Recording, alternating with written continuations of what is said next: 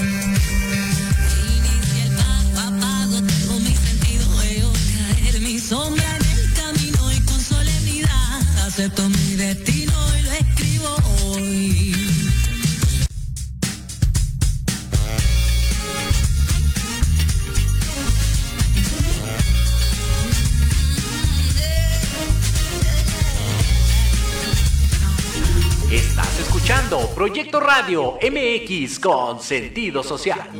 Las opiniones vertidas en este programa son exclusiva responsabilidad de quienes las emiten y no representan necesariamente el pensamiento ni la línea editorial de Proyecto Radio MX.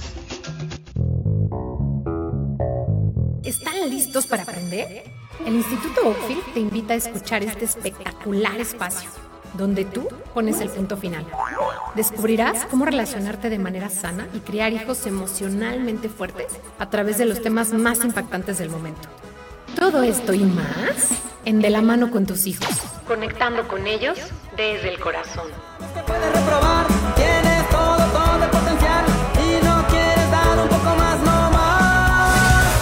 haciendo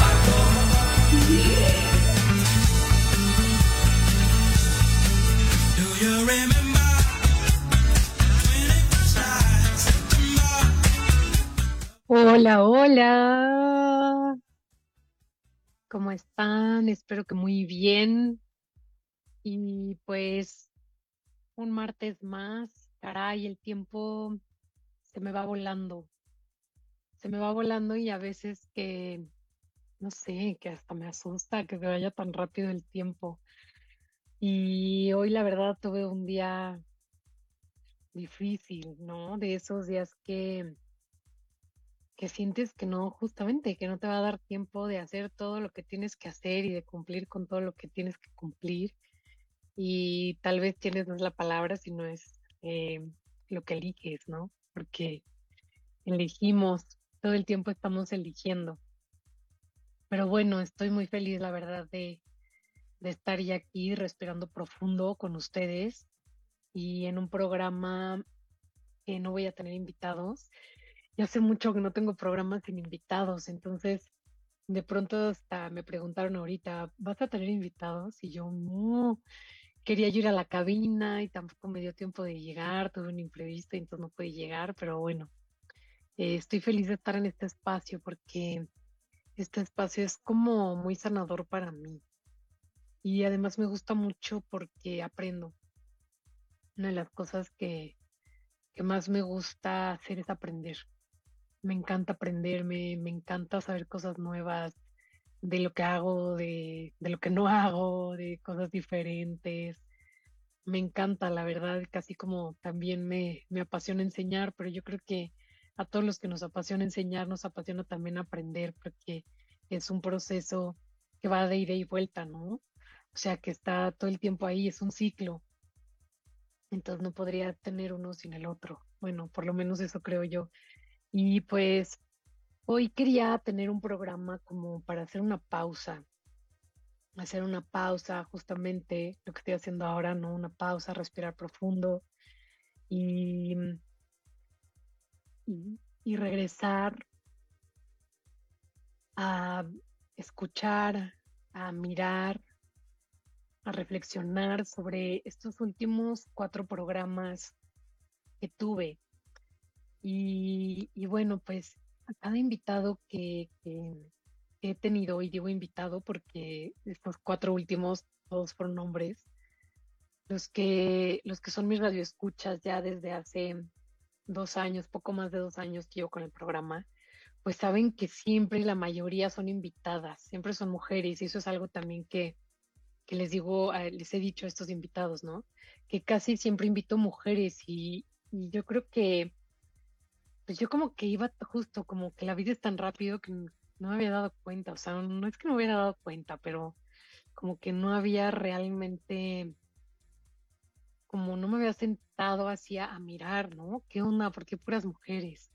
Y sí, es porque conozco muchas mujeres, porque generalmente es, es muy raro que invite gente que no conozco, porque creo que la gente que me escucha, sean poquitos o sean muchos, pues finalmente es una responsabilidad muy grande, aunque fueran poquitos. Siempre he creído en la responsabilidad de los medios de comunicación, que la verdad creo que la hacen muy mal, eh, la responsabilidad social que tienen los medios de comunicación. Y entonces creo que a veces es justo porque no sé si no estás como, no, no eres como de convicciones fuertes o no, no sé, pero bueno, yo sí soy. Y entonces por eso justamente solamente en general invito gente que conozca, porque no quiero que den una información distinta a las convicciones que yo tengo.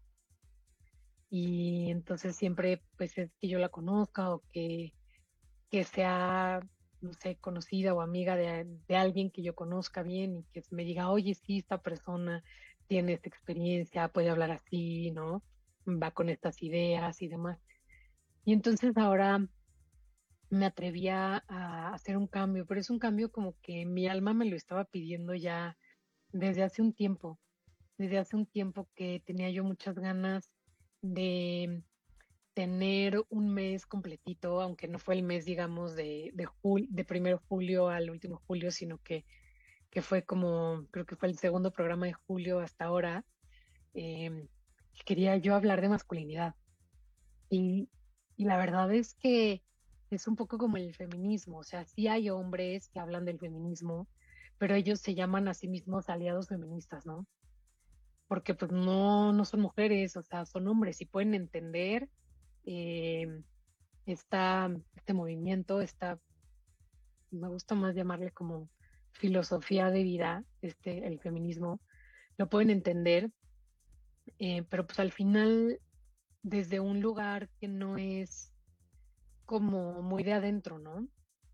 O sea, un hombre tal vez será muy difícil, o bueno, yo creo que jamás podrá em, saber lo que significa dar vida, ¿no? O sea, por ejemplo, y se oye eso muy antifeminista, pero es un, quería yo hacer un ejemplo como muy claro en cuanto a las limitaciones que tenemos por ser hombres o mujeres.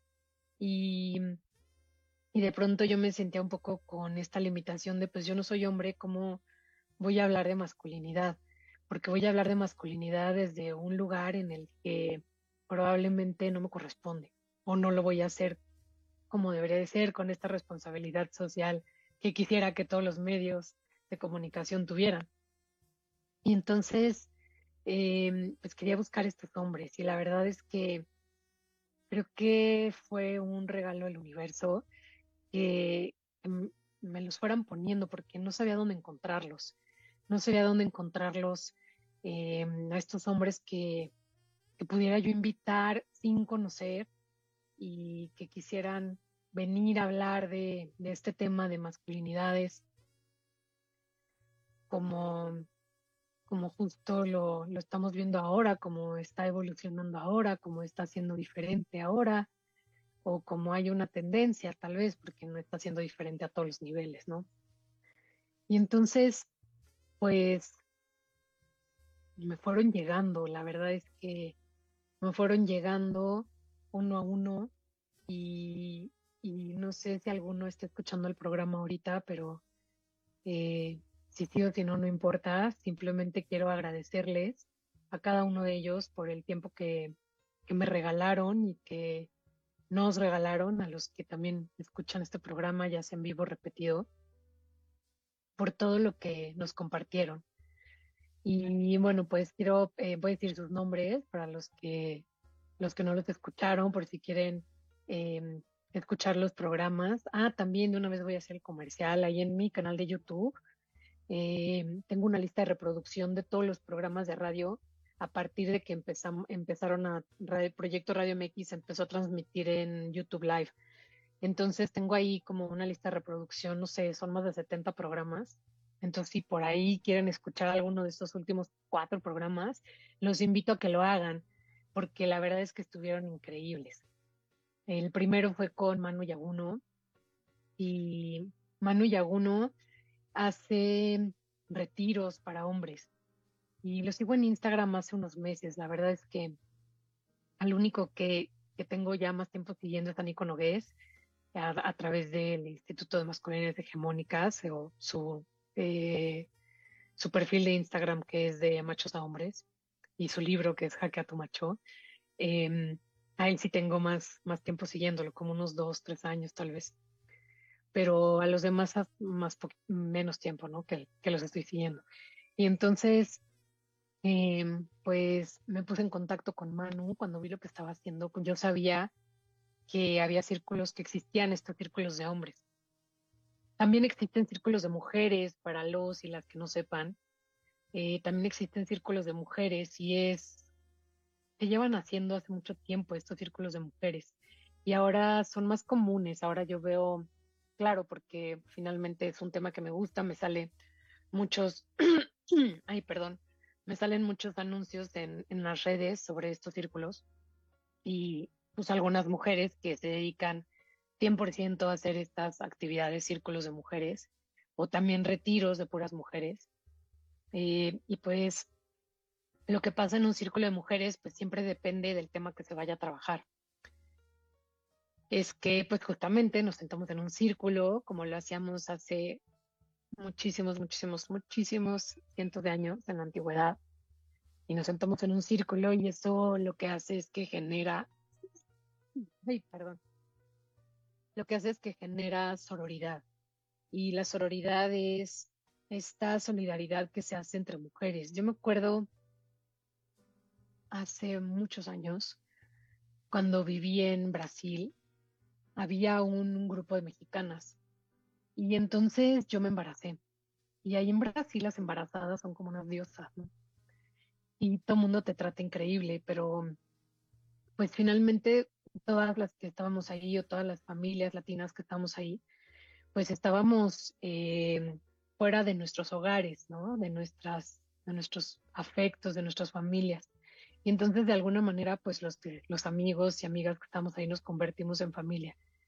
Y una vez cuando me hicieron un baby shower para que naciera mi primera hija, antes de que naciera mi primera hija, me dijeron que las mujeres solamente éramos solidarias con otras mujeres cuando estábamos embarazadas.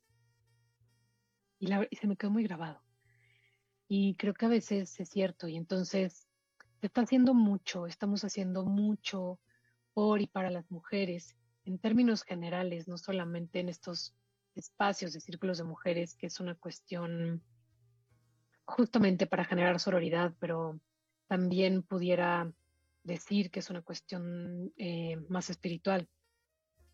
Pero también lo estamos viendo en la sociedad, ¿no?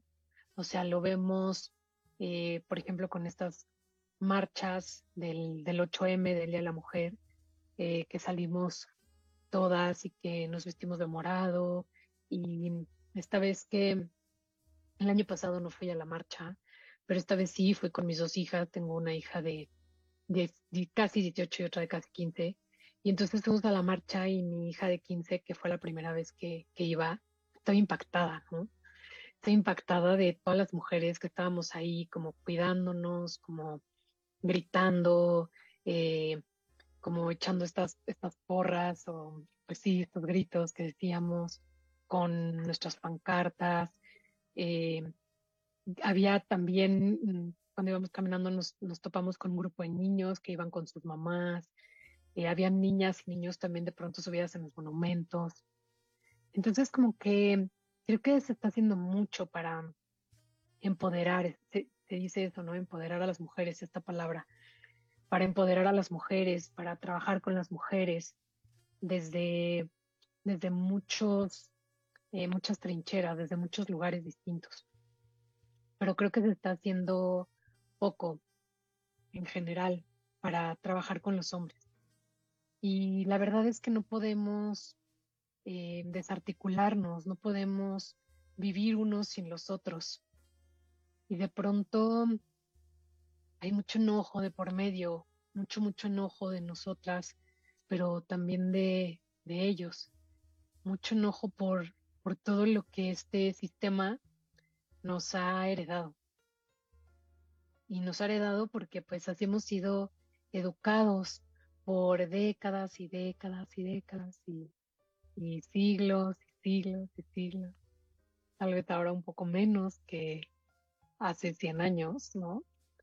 Eh, pero al final es justamente, eh, son justamente estas herencias que nos han llevado al, pues, al lugar a donde estamos hoy, a los niveles de violencia que tenemos hoy, a la cantidad de feminicidios que hay, a las mujeres desaparecidas. También sé que hay hombres desaparecidos, lo sé. Simplemente creo que son más las mujeres. Y, y es un trabajo que si lo hacemos únicamente las mujeres no va a funcionar. Es un trabajo que también tienen que hacer los hombres. Es necesario que lo hagan los hombres. Y entonces descubrir estos hombres que están haciendo ese trabajo, invitarlos a este espacio y que hayan aceptado, híjole, o sea, la verdad es que es un regalo de la vida, un regalo de la vida para mí y para los que escucharon estos programas. Y, y es un regalo de la vida. Hablaba yo hoy con, con otro hombre que invité también para dentro de 15 días, la próxima semana no podía, para dentro de 15 días que vamos a hablar de paternidad presente, que yo creo que es algo que, que nos pegó mucho a esta generación de adultos. Yo de pronto, pues, como muchos de ustedes saben, eh, trabajo con, con adolescentes. Y entonces, pues al trabajar con adolescentes, me doy cuenta, yo, les- doy la clase de inteligencia emocional, y entonces me doy cuenta justamente de cómo los adultos la regamos una y otra vez, una y otra vez. Pero la verdad es que mucho mucho es por los padres y los padres y los padres y las madres también que nosotros tuvimos, porque es imposible mirarlo por separado. Platicaba yo hoy con este, con este chavo, les adelanto, se llama Efraín, eh, y entonces decía yo que después de todas estas entrevistas, una de las más grandes reflexiones que hago es el papel que jugamos las mujeres en esta reconfiguración o reentendimiento o deconstrucción de, y reconstrucción de la masculinidad. De la masculinidad como la hemos conocido pues desde que nacimos. Y hablo de nosotros, o sea, de los que son de mi generación, efectiva, obviamente los que son generaciones arriba que yo, pero también incluso de los que son generaciones abajo que yo. Yo tengo profes de 24 años, 25 años que pues, también tuvieron estos padres adultos con estos mismos temas y, y tenemos unos adultos con unos niños interiores muy, muy heridos. Entonces, una de las más grandes reflexiones con las que me quedé es que de pronto eh, las mujeres hacemos responsables a los hombres, pero que a veces las mujeres tampoco los dejamos a ellos. No les damos un espacio.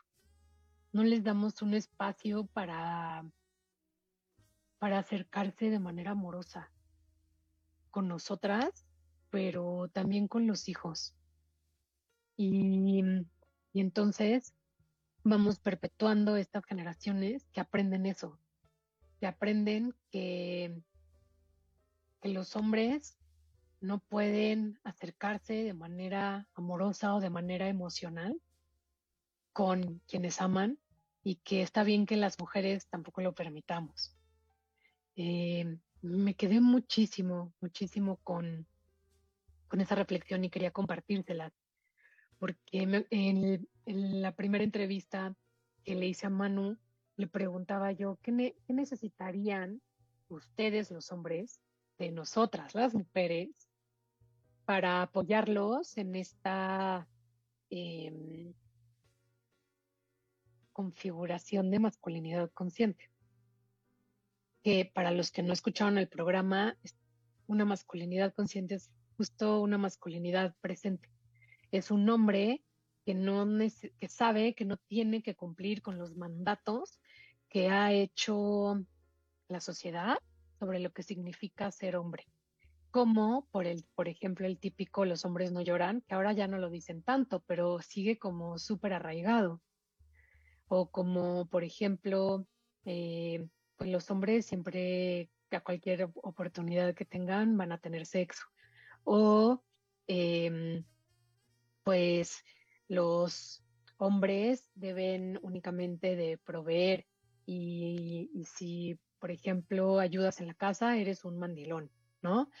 Entonces, em, como esta masculinidad consciente tiene que ver con saber y no solo saber, sino interiorizar que no necesariamente el ser hombre significa eso, sino que el ser hombre significa también esta energía masculina, es una energía así de dirección, es una energía de fuerza, eh, pero también es, esta energía de dirección y de fuerza puede ser amorosa. Y, y ojalá sea amorosa, ¿no? Porque, como yo siempre digo, el amor es la, la respuesta a todo. No importan las preguntas, no importa la pregunta, o sea, el amor es la respuesta. Y, y de pronto a los hombres se les ha negado mucho conectarse desde ahí. Es más fácil conectarse desde el enojo, desde la burla, eh, desde como el bullying, ¿no? Unos, unos contra otros, desde, yo lo veo muchísimo desde la violencia física, eh, los, los chavos que se tapean, que se pegan y que dicen, no, así nos llevamos, pero nos queremos mucho, pero así nos llevamos, se nalguean, eh, obviamente se hablan con groserías, se ofenden, pero no lo ven grave, o sea, sino pues es normal, o sea, así nos llevamos, pero no, no es normal, hay otra manera. Hay otra manera de, relacionarnos, hay una manera distinta. El problema es que si nosotros como adultos no nos relacionamos a través de esa manera distinta, ¿cómo les vamos a enseñar a ellos que existe? ¿Cómo van a saber ellos que existe esta manera distinta de relacionarse? Lo van a tener que descubrir en algún punto o tal vez nunca lo descubran. Y si estás oyendo esto, pues no es casualidad, porque te toca descubrirlo, ¿no? Toca descubrir que sí hay otra manera. Y ahorita que estaba hablando, me acordé muchísimo cuando fue el Día de la Mujer en la escuela. Eh, quiero contar esta anécdota porque me parece espectacular, de verdad. Em, hicimos varios talleres y entonces em, dividimos a los grupos entre hombres y mujeres porque queríamos tocar temas específicos con, con ellas y con ellos. Con ellas queríamos trabajar justamente la parte de sororidad lo que hablaba un poco eh, cuando comenzó el programa que les conté que cuando estaba en Brasil decían que las mujeres solamente éramos solidarias con, las, con otras mujeres cuando estaban embarazadas o cuando los niños eran bebés. Entonces trabajar justamente el que esto pudiera ser siempre, ¿no? Porque las mujeres, la verdad, también bueno, no me voy a incluir, pero las niñas eh, también de pronto son muy violentas con otras niñas, en términos no tanto físicos, pero sí verbales y de emocionales, psicológicos. Entonces, eh, queríamos trabajar con las niñas sororidad y con los niños eh, quisimos trabajar violencia, justamente porque se estaban llevando exageradamente pesados, se estaban ofendiendo muchísimo. Entonces, por eso los dividimos. Y bueno, trabajamos otros temas, pero estos eran como, como unos de los temas por los cuales decidimos dividirlos. Y entonces, eh, los, los maestros decidimos que la última vez que lo habíamos hecho se quedaron los maestros hombres con los niños y las maestras mujeres nos quedamos con las niñas. Pero esta vez decidimos que lo íbamos a hacer mixto. Entonces me tocó a mí con el profe de matemáticas hablar sobre violencia. Y pues íbamos a hablar de los tipos de violencia que había. Eh, violencia que, que, veíamos, ¿no? Porque hay más, pero bueno, los que veíamos ahí en la escuela, que era violencia física, violencia psicológica, eh, violencia psicológica y emocional era junta y verbal. Y entonces, eh, pues yo les, les platicaba a los chavos, pues lo que significaba cada tipo de violencia eh, y, y les hicimos algunos ejemplos y entonces les pusimos como algunas situaciones y les pedí también que ellos, o sea, no, les pusimos de ejemplo situaciones que habíamos visto nosotros que sucedían día a día en la escuela y, y entonces les dijimos dónde pondrían esto, ¿no? O sea, esta situación, ¿qué sería? Esta situación, ¿qué sería? Eran como pues casitos. Y entonces, eh, de pronto, uno de los chavos, la verdad es que nos dio un regalo increíble. No voy a decir su nombre, pero le voy a poner Pepito para que no me confunda yo. Y entonces, eh, Pepito alzó la mano y dijo que él quería exponer un tema de violencia emocional. Y este chico había estado, eh, sus, sus, padres estaban divorciados, su mamá vuelta a casar con otros hermanitos y el papá, pues un buen día, la verdad es que no sé bien eh, por qué, pero bueno, quería la custodia del niño, quería quitarle a la mamá la custodia del niño. Entonces, pues fue con el juez y, dijo que la mamá maltrataba al niño. Y lo que, lo que expuso él fue que, eh, que un día él se estaba quejando con su papá de algo que había sucedido con la mamá, como se quejan todos los adolescentes de padres y madres por igual. Y entonces eh, el papá lo grabó. Y el papá fue y presentó esto ante el juez. Y entonces, eh, por un tiempo le quitaron, le quitaron la custodia a la mamá. Entró al quite la abuelita y la abuelita se quedó con la custodia en lo que se resolvía todo, pero en lo que se resolvía todo pasaron dos años. Y, y este, este Pepito pues estaba muy mal durante esos dos años porque no podía ver a su mamá. no podía ver a sus hermanos. Eh, las visitas eran supervisadas. Entonces, para él fue durísimo y, y él dijo que eso fue un caso de violencia emocional, porque el papá utilizó eh, una confianza, algo que él le dijo en confianza, lo utilizó para aprovecharse y hacerle daño a la mamá y al final también hacerle daño a él. Y entonces, bueno, voy a, necesito hacer un corte. Entonces me voy a quedar aquí un poco y después del corte les cuento qué pasó. Después del corte les cuento qué pasó y, y entonces de ahí retomamos el tema de esta masculinidad consciente. Vamos a un corte, no se vayan, regresamos.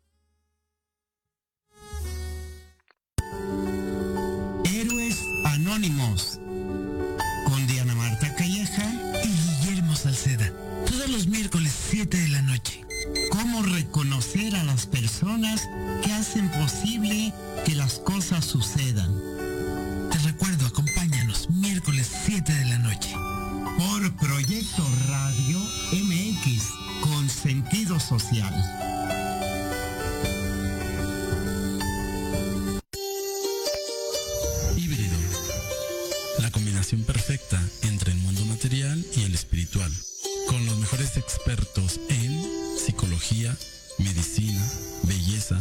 Asesoría legal, métodos espirituales y holísticos y algo más. Conducido por Israel García. Todos los jueves de 9 a 10 de la noche por Proyecto Radio MX con sentido social.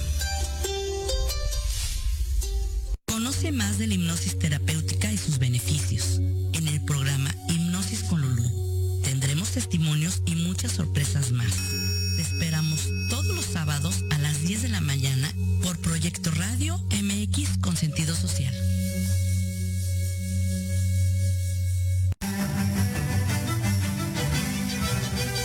Te invito a escuchar todos los martes de 11 a 12 del día tu programa Historia en General, donde hablaremos de temas históricos novedosos y de gran interés de México y del mundo. Solo por Proyecto Radio MX con sentido social.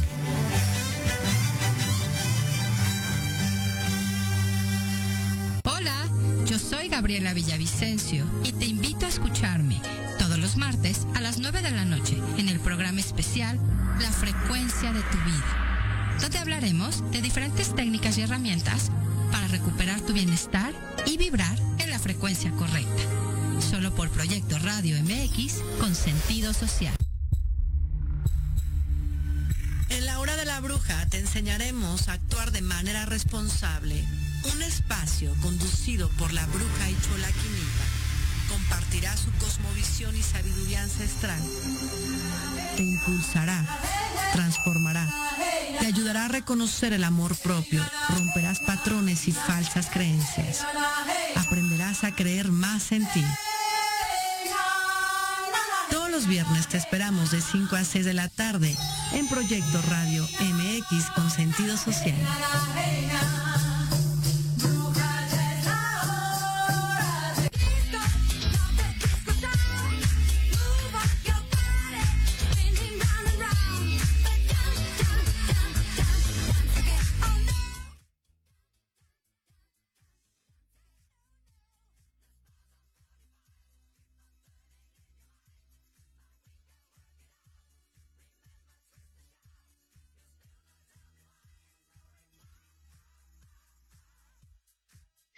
Listo, estamos de regreso y bueno, les decía de este eh, alumno Pepito.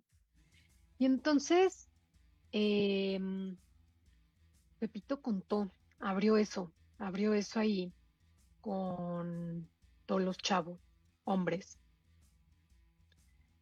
Y la verdad es que yo sabía, yo sabía lo que estaba pasando porque pues e- evidentemente nos habían dicho en, la escuela que eso estaba pasando y pues porque además Pepito tenía de pronto eh, pues estas crisis emocionales muy fuertes y pues entonces nos, avisaron en la escuela y bueno pues eh, para saber qué hacer y demás, ¿no? Entonces yo, yo sí sabía, pero pues nadie más sabía. Y entonces él empezó a platicar y empezó a decir que, que pues que estaba muy enojado y que se sentía muy lastimado y empezó a llorar. Y entonces había un chavo junto de él vamos a llamarle Pedro. Y entonces Pedro le, lo tomó de la mano cuando él estaba platicando, lo tomó de la mano y cuando empezó a llorar lo abrazó. Y estaban sentados en el piso, entonces llegó un punto en que era como, se veía desde donde yo estaba, como si Pepito fuera el bebé de Pedro. O sea, como, como lo abrazó de una manera tan amorosa. Y entonces los dos lloraban. Yo la verdad es que eh, no sabía si Pedro lloraba porque estaba conmovido, no sabía si Pedro lloraba porque se identificaba con algo en la historia. Y entonces los dos lloraban y todos los demás niños se quedaron así mudos, observando.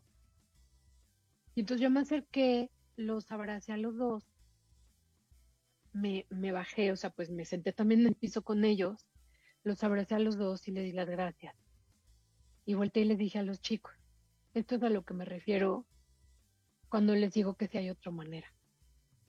Si hay otra manera de relacionarse, que no sea a golpes, que no sea groserías, que no sean insultos, que no sea burla. Si hay otra manera. Y esta es, que es una manera amorosa, que es una manera compasiva. Y, la verdad es que ese día yo después fui con ellos dos de nuevo y les agradecí y le, le agradecí muchísimo a Pepito que hubiera sido tan valiente de volverse vulnerable, de ponerse vulnerable frente a todos esos niños que a veces habían quejado de él, que a veces le habían pegado, que a veces le habían dicho cosas, porque claro, ellos no sabían lo que estaba pasando, no entendían por qué su comportamiento, su conducta, o por qué de pronto no quería ser amigo de nadie o no quería hablar con nadie, ¿no? Y pues yo tampoco podía decirlo, ni era mi papel decirlo, ni iba a decirlo. Pero, pero fue muy conmovedor, fue muy bonito. Y a eso es a lo que me refiero cuando, cuando hay otra manera. Y de pronto los adultos no lo hemos entendido, porque creemos que ser vulnerables nos hace débiles. Y sobre todo los hombres, con esta educación rígida que hemos tenido en donde hemos tenido que, mirar a los hombres como justamente estos seres que siempre tienen que ser fuertes, que nunca pueden tener miedo, que no se pueden quebrar con nada. eh, y, nos hemos olvidado como de esta parte humana que es tan importante, que es, es el sentir, es el sentir ah, en todo, ¿saben? Y hombres y mujeres sentimos igual, o sea, no hay diferencia. La diferencia realmente está en que nos han educado a verlo de manera distinta y a reaccionar de manera distinta. Esa es la, la diferencia que hay, pero la verdad es que las emociones y los sentimientos son los mismos y nuestro cuerpo reacciona igual ante, ante esas emociones. O no sé qué es primero, si la reacción o la emoción es como un poco que fue primero, sino la gallina o la gallina o el huevo, ¿no? Pero de pronto parece que lo que es primero es la, la reacción, es como es, es tan rápido que primero reacciona el cuerpo y luego sentimos. Parece ser que, que así es, pero justamente, o sea, como de pronto reprimimos, los hombres reprimen todo esto, las mujeres también, las mujeres también, sobre todo reprimimos más el enojo porque nos han enseñado que calladita te ves más bonita, que cómo es posible que te vas a enojar, cómo es posible que vas a, a negarte, a decir esto, nos enseñaron a ser complacientes y en esto no solo hemos perdido nosotras, han perdido ellos muchísimo. Entonces, bueno, eh, regreso un poquito a lo que me decía Manu, que me decía cuando yo le dije, ¿qué, necesitan ustedes de nosotros, ustedes hombres de nosotras mujeres? Y entonces dijo algo que les quiero compartir y decirlo nuevamente, porque las mujeres a veces somos muy juzgonas y estamos siempre viéndole el, este, el pelo a la sopa, ¿no?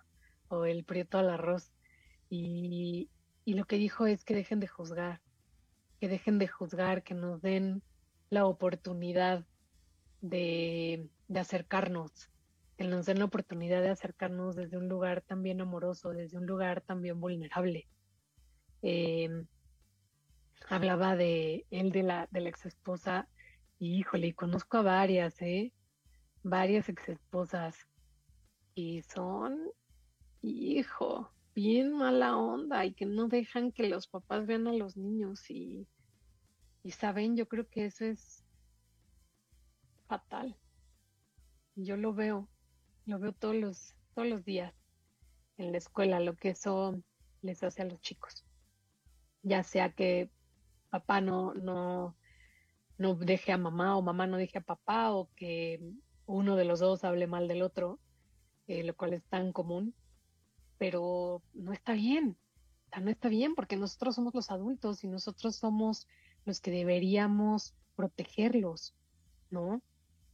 Entonces, em, realmente es muy importante que como mujeres también veamos en qué nos estamos equivocando y que si queremos hombres más presentes, si queremos hombres más amorosos, pues nosotras les demos la oportunidad, les demos la oportunidad de ser de esa manera y les eh, ayudemos a que así pueda ser, porque el trabajo no se hace solo. Ahora, claro, si el hombre no está dispuesto, pues bueno, ahí ya está más complicado, ¿no? Ahí ya está más difícil. Entonces ya está el mensaje, pues ya es para los hombres. Hagan su trabajo, hagan su chamba de mirarse.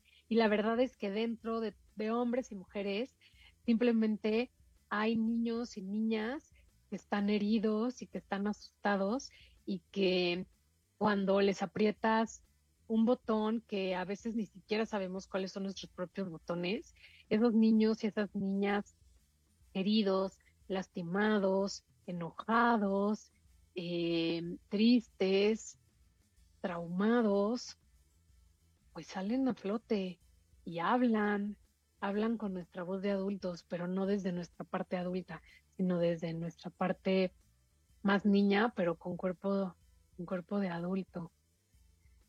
Entonces, saben, Em, me quedé mucho con eso de, de la entrevista de, de Manu.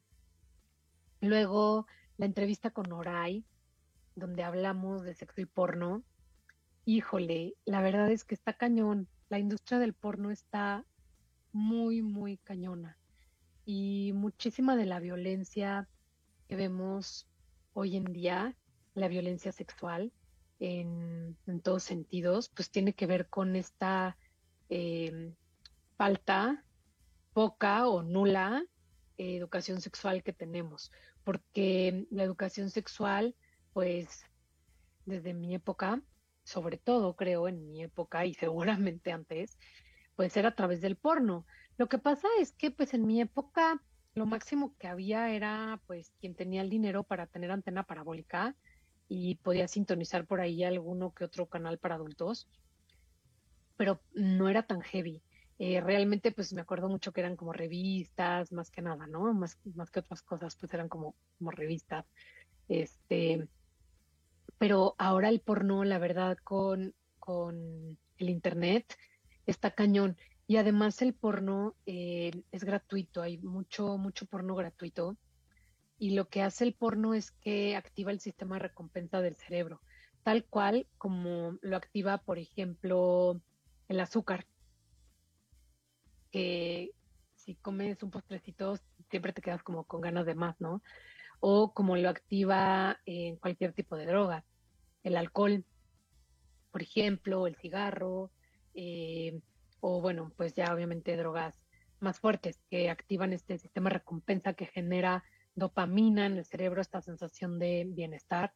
Y entonces, eh, pues cada vez vamos, es, justamente la pornografía es como una droga, cada vez vamos queriendo más y vamos teniendo, ahí, ahí tiene un nombre en específico, se me olvida que aguantamos más, ¿no? Como el alcohol, que al principio con una te pones borracho y luego eh, necesitas tal vez cuatro y luego seis y luego ocho para ponerte borracho, o sea, va generando a resistencia, ya me acordé, va generando resistencia. Entonces cada vez necesitas eh, más tiempo de porno o porno más duro o porno más heavy para excitarte. Y entonces el porno pues enseña cosas que no son ciertas, o sea, no son, no, no es, no es verdad, o sea, los tamaños de los penes, no es verdad la excitación de las mujeres, como sale ahí, no es verdad que, eh, que eso excite a todas las mujeres, O sea, como muchas, muchas cosas. Y además la otra cosa que tiene el porno es que cosifica mucho a la mujer, o sea, la hace ver como una cosa en vez de como un ser humano, como justamente un objeto de placer simplemente. Y entonces nos hablaba Oray mucho, Oray es especialista, eh, es iniciado tántrico, entonces nos hablaba de, del sexo a través del tantra, que es un sexo, eh, le llaman sexualidad sagrada, es un sexo más consciente, es un sexo mucho más placentero, es un sexo donde estás presente y que dice que incluso muchos eh, sexólogos pues no conocen como pues estas técnicas, como, como decirlo de una manera, ¿no? Sí, sí, sí es una, es una, es una filosofía, pero es una filosofía que se aprende a través de técnica. Y entonces eh, nos platicaba un poco cómo no es necesario el porno para poderte excitar y, puedes hacerlo desde otro lugar y también justamente de una manera más amorosa y más presente. Después tuvimos a Nico Nogués, que la verdad es que eh, me encantó la entrevista con Nico. Nico es el, el el fundador del IDEMAG, que es Instituto de Masculinidades Antihegemónicas. Y entonces él hablaba un poquito primero de lo que es eh, las masculinidades eh, hegemónicas, ¿no? Y es justamente como esta supremacía de, el, del hombre sobre la mujer que hace ver al hombre eh, como si fuera superior a no solo a la mujer, sino a, a, todo lo demás que existe, como si el hombre fuera pues como lo único. Y entonces antihegemónico es justamente al revés, o sea, poder ver todo lo que hay además de los hombres. Y hablando aquí, no fue el tema de, de la entrevista, porque hablamos mucho más de las masculinidades, pero también incluye a otros géneros, o sea, no solamente a las mujeres, ¿no? Sino a toda esta eh, pues tendencia que hay de hablar de distintos géneros, eh, de estas distintas banderas, de esta antidiscriminación. Entonces, platicaba mucho que me, me, quedé mucho con lo que dijo Nico, que nosotros no somos solamente, él decía, de mis de dónde, de dónde, desde dónde lo hago, ¿no? De dónde soy. Yo un poco eh, lo traduzco como en estos roles de pronto que jugamos. O sea, no es el mismo rol que, que yo juego como mamá, al que juego como maestra, al que juego como subdirectora, al que juego cuando estoy con papás o cuando hago estudios de mercado, que también eh, eh, hago eso, o cuando soy hija o cuando soy amiga o cuando soy pareja, cuando soy hermana, o sea, como tenemos muchos, eh, como muchas facetas en los seres humanos y que es muy importante ver desde dónde eh, nos relacionamos en cada una de estas facetas con nosotros mismos y con los demás. Y cómo cuando empezamos a cuestionar estas relaciones, estas facetas, estas eh, maneras de, podemos justamente encontrar otras respuestas, como cuestionar este status quo que pues, es el que hemos conocido desde que nacimos y le preguntaba yo, bueno, pero ¿y de dónde te va a venir la idea de cuestionarlo, no? O sea, ¿de dónde te va a venir la idea de, oye, este, esto puede hacerse diferente? Y dice él, pues cuando empiezas justamente a observar tus relaciones con los demás y cómo si esas relaciones son o no satisfactorias para ti y para el otro también o para la otra, ¿no? Entonces, cuando te das cuenta que a lo mejor tú eh, sistemáticamente lastimas a otros, pues es que tú eres el que no se está relacionando de una manera saludable y, y, y es increíble que puedas mirarlo, cuestionarlo, porque entonces desde ahí puedes transformarte. También otra de las cosas que decía Nico, ¿no? Que pues somos seres humanos que estamos en proceso de transformación continua, pero a veces hay personas que no quieren mirar eso y que no se quieren mover de ese lugar, pero que al final todo a nuestro alrededor está en constante transformación, está cambiando continuamente, las personas cambian continuamente. Nos dice él, no soy la, el mismo hoy en la mañana que el que soy hoy en la noche, porque pasaron cosas, tuve experiencias durante el día y no soy el mismo que salió de mi casa cuando llegué a la oficina ya porque juego otro papel, ¿no? Entonces, desde este lugar donde podemos mirar también a los otros, cómo se relacionan unos con otros y tal vez a partir de ahí aprender a eh, no solo juzgar, o sea, sino tal vez yo estoy viendo, oye, eso que está pasando ahí no me parece. ¿Por qué no me parece? Porque tal vez me lo han hecho a mí, o porque tal vez yo lo hago, o porque tal vez yo me siento identificado con eso, o me apretó un botón que no sabía ni siquiera que tenía. Y entonces, el ser capaces de mirarnos, de mirar eso, hace que podamos también eh, buscar otras formas. Y en este buscar otras formas es a veces también buscar herramientas para poder encontrar esas otras formas o para llegar a esa transformación que me pareció importante y valiosísimo. Y decía él, pues a lo mejor habrá gente que lo haga a través de terapia, habrá gente que lo haga a través de talleres, habrá gente que lo haga eh, no sé, a través de meditación, a través de retiros espirituales, eh, a través de, eh, no sé, reuniones con, con, amigos para hablar de estos temas, o sea, como el, el cómo es, como decía él, es el cómo es tan infinito como número de personas hay en el mundo. O sea, decía, hay, no digo, no sé cuántos, pero no sé, por, por, decir mil millones de hombres, entonces hay mil millones de maneras. Y pues es el mismo caso con las mujeres, ¿no? O sea, hay mil millones de mujeres, pues hay mil millones de maneras, porque cada ser humano somos únicos, pero hemos aprendido a caber en un molde, en un molde que pues ha sido impuesto desde hace siglos y hemos cabido en ese molde a fuerzas, a fuerza, fuerza, fuerza y de pronto eh, la persona que se sale del molde al principio no es tan bien vista, pero luego los otros empiezan a observar y dicen, oye, pues a lo mejor yo también me quiero salir del molde, a lo mejor a mí tampoco me acomoda tanto el molde. Y otra de las cosas que le pregunté a Nico fue, eh, ¿por qué los hombres querrían perder su privilegio? Como siempre las mujeres decimos que los hombres tienen muchos privilegios en el sentido de, no sé, por ejemplo, ¿no? Eh, pues es que el hombre no necesita pensar qué ponerse antes de, salir a la calle. Y las mujeres sí, pues dependiendo a dónde voy es, es, lo que me voy a poner, ¿no? Y dependiendo si voy en transporte público, si van a pasar por mí, pues es también lo como me visto. O este, o ya sé que no puedo usar esto porque me van a decir cosas, me van a querer tocar, que es algo pues que los hombres en general pues nunca van a pensar. Entonces, mucho decimos, pues, ¿por qué los hombres iban a querer quitarse su privilegio? Me decía Nico, el, creo que 85% de las decisiones en el mundo corren, si no es que creo que era más, no me acuerdo la estadística, corren a cargo de los hombres. Y entonces, eh, ¿por qué querrían? Y dice, porque justamente es un sistema que también nos ha dañado mucho.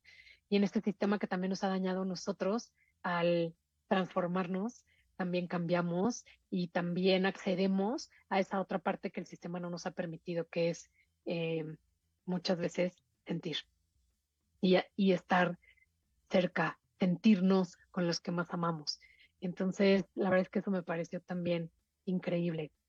Y por último, tuve a Adriano Meshi que hablamos eh, de que de pronto en esta reconfiguración o en esta transformación eh, para los hombres es muy difícil integrar esta parte compasiva y, no, no quitar su fuerza, ¿no? Porque dices que no quiere decir que te vuelvas, que, que, cambies por completo, sino que simplemente integres, integres, integres, integres a tu vida como estas características que históricamente han sido femeninas, como el amor, como la compasión, como la ternura, eh, que las integres a tu fuerza, a tu dirección, a esta energía masculina eh, de acción, poder integrar también lo otro, porque entonces simplemente es equilibrarte, equilibrar entre esta energía masculina en tu interior, lo cual también la verdad es que me pareció bellísimo.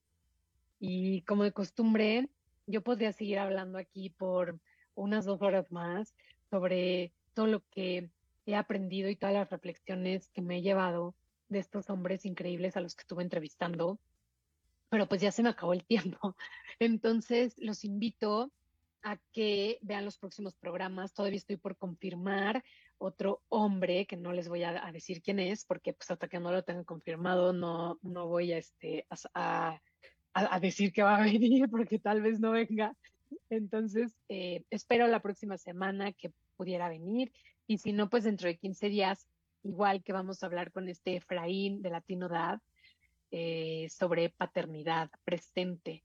Eh, esto me encantó y sobre un, un concepto que dice que, les adelanto un poquito, que las mujeres somos como las como las cadeneras así de los antros, ¿no? O sea, las mujeres somos las cadeneras, pero del acceso a los, a los hijos. Entonces, eso está súper cañón. Y vamos a platicar un poquito de eso, que la verdad es que me encanta, un poquito retomando lo que, lo que dijo Manu ese día que platicamos. Entonces, no se lo pierdan. La próxima semana todavía estén veremos, pero bueno, desde luego habrá programa, aunque no sea de este tema de hombres que inspiran, aunque sí me gustaría para ya eh, tener otros dos hombres y luego ya cerrar y, continuar con, con otros, otros temas distintos, pero bueno, eh, si no se puede, pues entonces ya ha- hablaremos de otra cosa y, y retomaremos este tema de paternidad presente con Efraín dentro de 15 días, así es que no se lo pierdan. Eh, recuerden que mis redes me encuentran como Acompaña mi Sana en Instagram, Facebook y YouTube. En YouTube ya hay una lista de reproducción de todos los programas de radio. Hemos hablado muchísimo de salud, hemos hablado de violencia, hemos hablado de cáncer, hemos hablado de este todo lo que es de, de justamente cosas para las mujeres, que hablamos todo el mes de la mujer, hemos hablado de emociones, hemos hablado de este de inteligencia emocional en niños y niñas. Eh, la verdad es que podría decirles muchísimo sobre pérdidas, de duelos, de heridas de la infancia. Eh, hay mucho, mucho, mucho, mucho, no- sería interminable, bueno, no es interminable evidentemente, pero eh, mucho ahí que, que, que pueden escuchar estos replays, que la verdad están increíbles. Entonces, bueno, ya los dejo. Recuerden que el programa fue patrocinado por Instituto Oakfield. Ya abrimos la primaria. Llévenme a sus hijos. De verdad, se los juro, estamos entrando en una era distinta, en una era donde las emociones, el manejo, no manejo, la regulación de las emociones es vital. Las herramientas que les podamos dar a nuestros chicos son importantísimas, más allá de estos conocimientos, no sé si ni siquiera llamarlos conocimientos, pero yo les llamo contenidos, de estos contenidos, las habilidades son más importantes, los contenidos ya están en la inteligencia artificial a menos de cinco segundos de distancia, entonces es importante enseñarles a los chicos habilidades, llévenme a sus hijos primaria y secundaria. Instituto Oakfield, O A K F de foco y latina, E de Ernesto, L de Lalo, D de dedo. Instituto Oakfield, lo encuentran así en las redes y si no, síganme a mí y ahí se van a dar cuenta cuáles son las redes de la escuela. Y bueno, pues ahora sí, ya para terminar, eh, me encantó tenerlos. Esto fue de la mano con tus hijos por Proyecto Radio MX con sentido social. Nos vemos la próxima semana. Chao, chao. El momento de despedirnos ha llegado. Pero los esperamos la próxima semana en punto de las 7 pm. Recuerden seguirme en mis redes sociales para más contenidos. Me encuentran en YouTube, Facebook e Instagram como Acompaña mi Sana. El programa fue patrocinado por el Instituto UFI, la mejor opción para el desarrollo académico y emocional de tus hijos.